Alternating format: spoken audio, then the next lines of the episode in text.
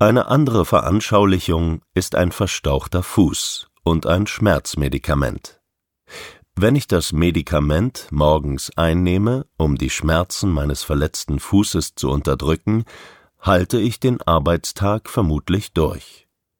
Nach Feierabend aber wird mir der Fuß umso mehr wehtun, weil ich ihn überlastet habe. Ich habe nicht darauf achten können, ob ich meinem Fuß zu viel zumute oder nicht. Die Schmerzunterdrückung hat es mir nicht ermöglicht, auf mich zu achten. Meine Arbeitsfunktionalität wurde aber erhalten. Das freut den Chef, die anschließenden Schmerzen sind mein Privatvergnügen. Sprich, eine Medikation wirkt, aber sie löst die Ursachen nicht. Sie ermöglicht eine Funktionalität, die die grundlegende Überreizung aber noch verschärft. Dabei ist es für uns nahezu irrelevant, welche Diagnose festgeschrieben wird.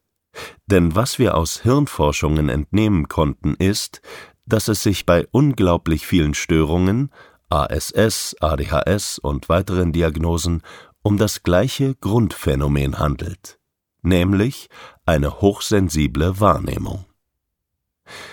Es bleibt einfach bei unseren Erkenntnissen. Die besondere Reizoffenheit, ein wenig gefiltertes Gehirn, ist die Grundlage vieler als Störung beschriebener Phänomene.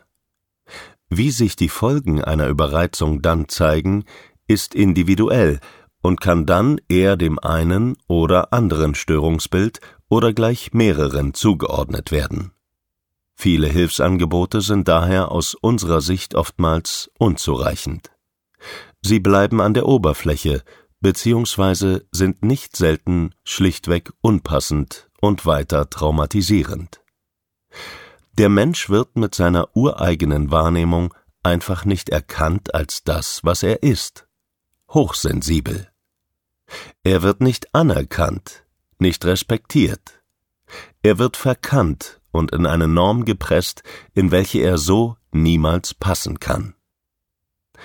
Den Rahmen für diese Kinder, Jugendlichen und Erwachsenen anzupassen, ist oftmals die unbequemste und zuletzt gewählte Idee.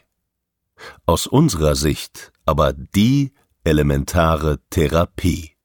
Schonung, Reizminderung und Bedürfnisorientierung könnten tatsächlich etwas verändern.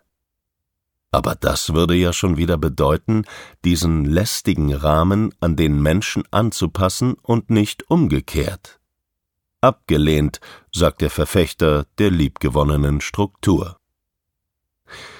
Das Buch Der Junge, der zu viel fühlte, lieferte uns weitere Erkenntnisse. Zum Beispiel, wie es um das Thema Angst steht. Auch hier fanden die Forscher Erstaunliches heraus. Durch die Verstärkung aller Sinneseindrücke verstärken sich gleichermaßen auch die Erinnerungen. Sie blieben teilweise ein Leben lang bestehen, insbesondere die Negativerlebnisse. Traumatische Erfahrungen bleiben wie eingebrannt. Das bedeutet, dass verunsichernde, beängstigende, traumatische Erlebnisse nicht nur doppelt so intensiv wahrgenommen werden, sondern sie werden oftmals ein Leben lang erinnert. Sie sind unauslöschlich auf der Festplatte gespeichert. Das würde dann auch für Erfahrungen in der frühesten Kindheit gelten. Diese Erfahrungen werden dann natürlich nicht mit dem Bewusstsein erinnert, sondern lediglich emotional. Informationen über den Auslöser werden wir wohl niemals erhalten. Auch das macht es schwer, Emotionalität nachzuvollziehen. Für uns und unsere Arbeit wurde jedoch immer klarer, dass weder die klassischen Ansätze für Autismustherapie noch viele andere Therapiemethoden greifen, wie es erhofft wird. Insbesondere für die Traumatherapie ein elementarer Hinweis, ein echter Game Changer. Ich komme mit meiner persönlichen Art der Wahrnehmung auf die Welt. Es spielt keine Rolle, ob sie der sogenannten neurotypischen oder der autistischen entspricht. Die Grundlage wird sich nicht ändern.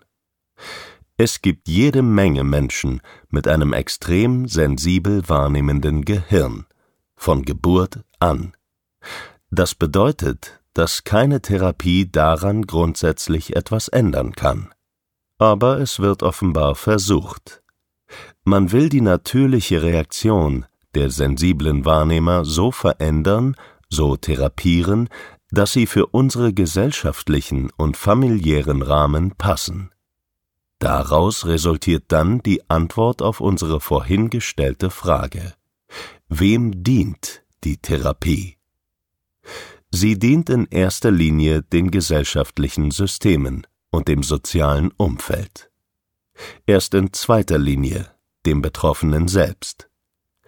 Sie dient ihm lediglich insofern, als dass er im besten Fall durch sein angepasstes Verhalten akzeptiert wird und endlich positive Rückmeldungen erhält